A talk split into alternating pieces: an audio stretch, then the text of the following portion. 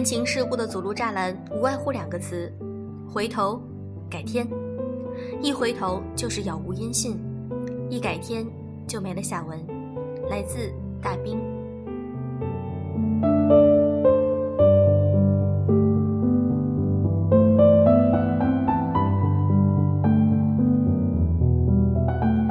用声音触碰心灵，各位好，欢迎大家收听优质历史必修课，我是小飞鱼。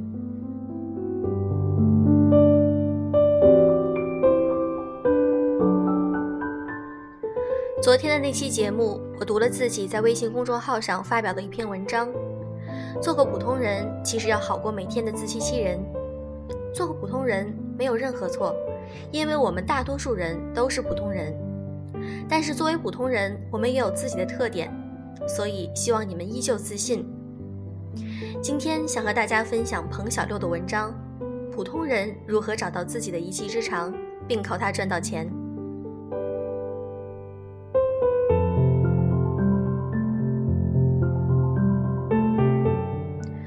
有个小伙伴提问：像我这样兴趣广泛但平淡无奇的人，如何找到自己的一技之长并精心打磨呢？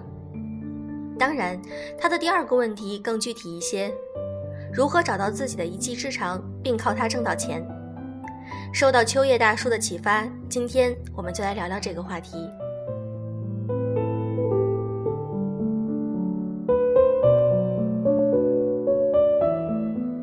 我们都是普通人。但都有机会。首先要确定的是，我们大部分人都是普通人，最厉害的和最不厉害的只有非常少的比例。在职业生涯规划中，有三个至关重要的因素需要我们考虑：一就是心智，是我们如何看待和理解这个世界和自己；二是能力，就是我们安身立命的技能；三，资源，就是我们和外界链接的方式。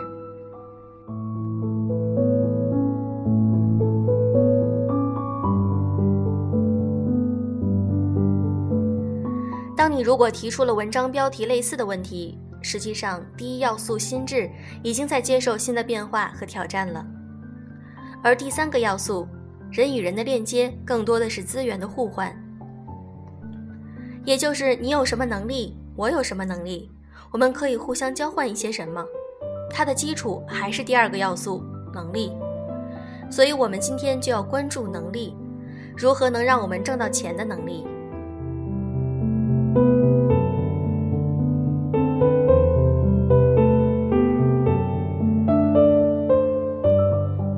三个要素确定你要学什么，那学什么样的技能能让自己变成不一样呢，并能挣到钱呢？很多人都有这样的困惑：每天朝九晚五，普普通通，忽然觉得自己要改变生活状态，想学习，想靠建立自己的知识能力来挣钱，那学什么呢？学什么其实不重要，找能力、天赋和时间都能够 hold 得住的方向才重要。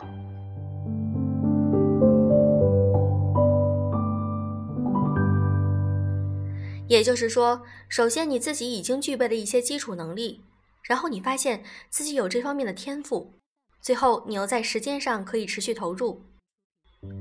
很多人说找不到自己的天赋，天赋是什么？天赋就是做一件事，你自己很轻松的就能搞定，别人却很费劲的，但很欣赏你的。比如你写文章很烂，但是你打游戏是好手，什么游戏一天就能通关。这就是你的天赋。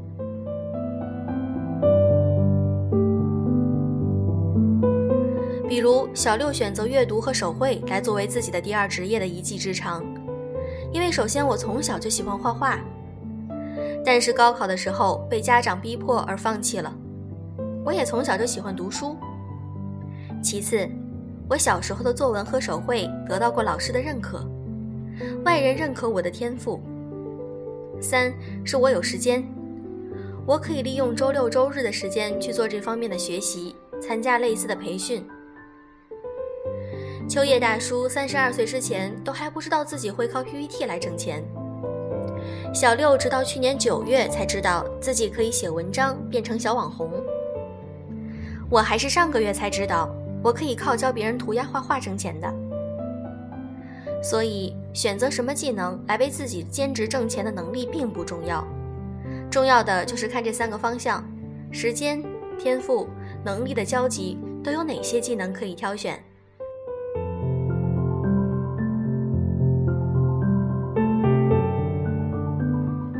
滚出舒适区。你老是做同样的事情，翻来覆去几遍没有新意吗？说明你已经在舒适区习惯了，你的心智模式已经开始僵化了。比如知识管理的分享课，我每次讲完都会进行更新。有一次晚上做分享，早起的时候看一个大神的公众号信息，忽然想到了一些，于是立马将原来准备的 PPT 全部废弃，用手绘的方式全部重新画。最后晚上的分享自然有一些生涩，因为加了很多新东西。但是对我来说，这就像是蜕皮一样，获得了新生。即使刚开始有一点点脆弱，但是随后会比原来强大好几倍。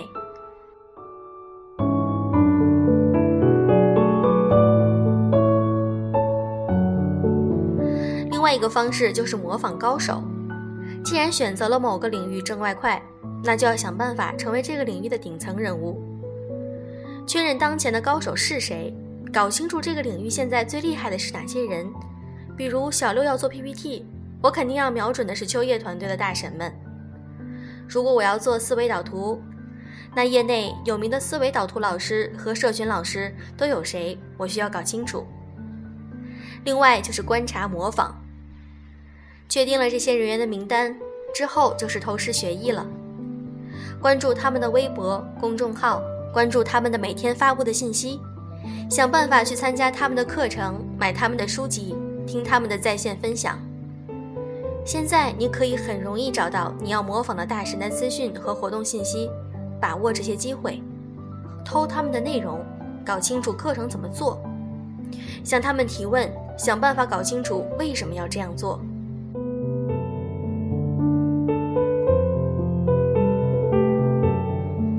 在这方面呢，秋叶是值得我们年轻人学习的。他的社群营销、网课创业，都将自己做课程产品的过程事无巨细、细数的呈现出来。他说，这种开放式的方式，并不会让你抢了他的饭碗，反而会让整个生态更加成熟，让大家都拥有更多的机会。所以，大神们也不怕你模仿，因为它更新快。但在我们还未形成自己的品牌的时候，这种模仿能节约我们很多试错的时间。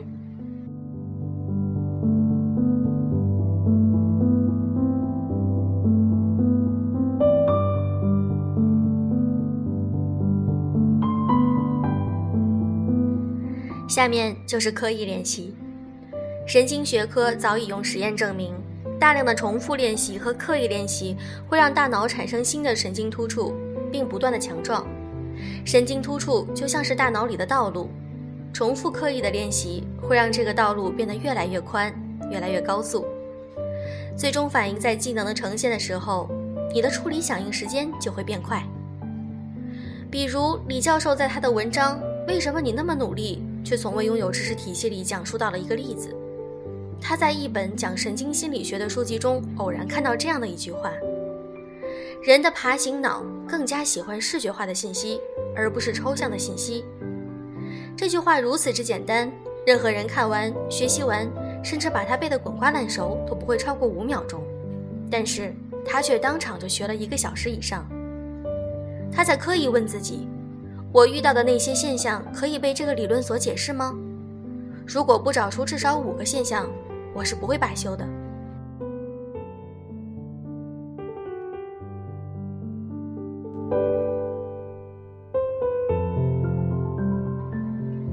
再举一个阅读相关刻意练习的例子，我们在读书时经常会随手一翻而过，但是拆书帮的便签读书法就会让你刻意练习，写出便签，写下自己对片段的理解，写下自己有没有遇到片段上提到的问题和经历，再写下第三张便签，刻意说明这个片段的方法，我什么时候用，怎么用。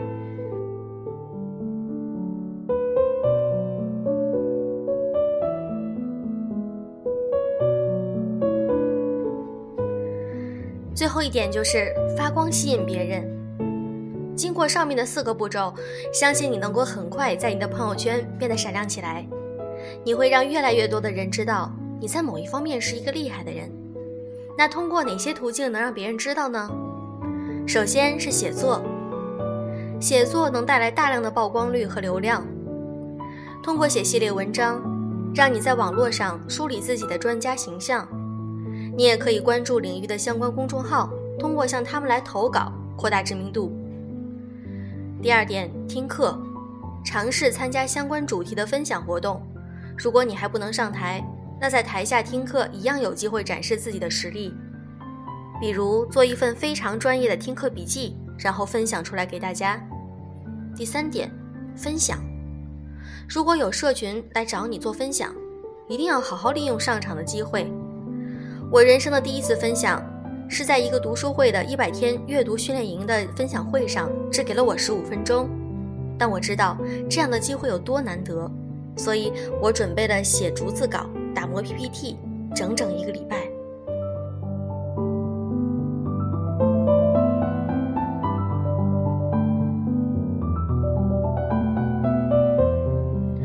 我们来把整篇文章进行一个小结。普通人如何找到自己的一技之长，用来挣钱呢？首先是要找到自己的时间、天赋和能力的交集。第二点，找到这个技能的业界大神。第三点，模仿他们，向他们靠拢。第四点，刻意练习，不断从舒适区跳进学习区。第五点，发光，吸引别人，让别人知道你这个能力很厉害。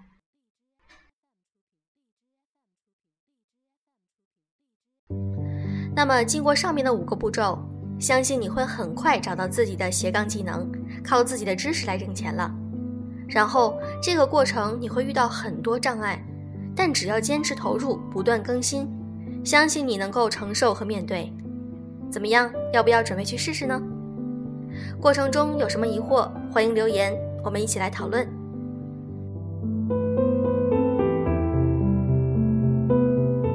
今天的节目就是这样。如果你想看更多原创文章，或者是听有声读物，可以添加我们的微信公众号“优质历史必修课”。希望大家能够把自己的想法写在我们的微信公众号的后面文章的留言处，我们会不定期的抽取一些留言，精彩的送给大家一些小礼物。祝各位晚安。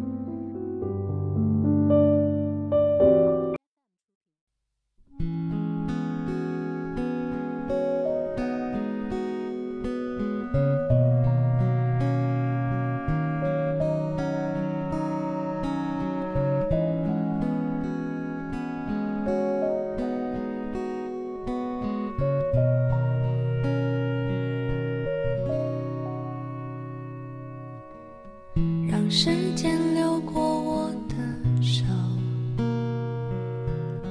感受停留的节奏。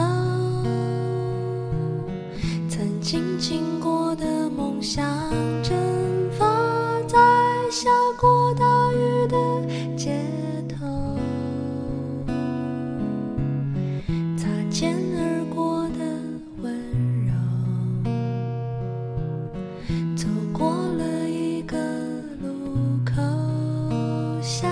次的交汇是不是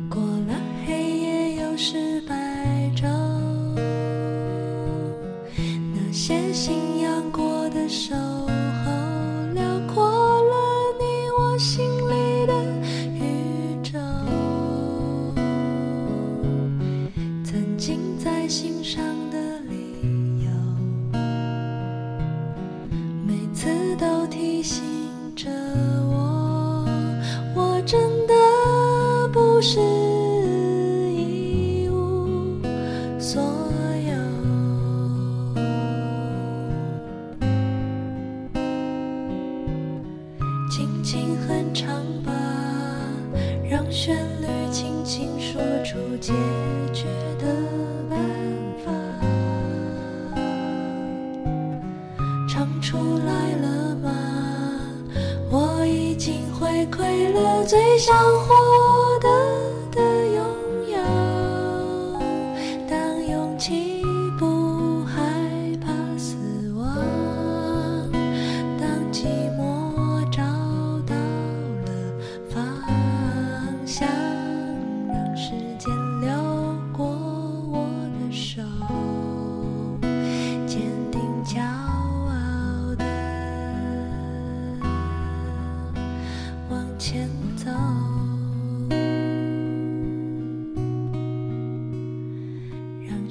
闲聊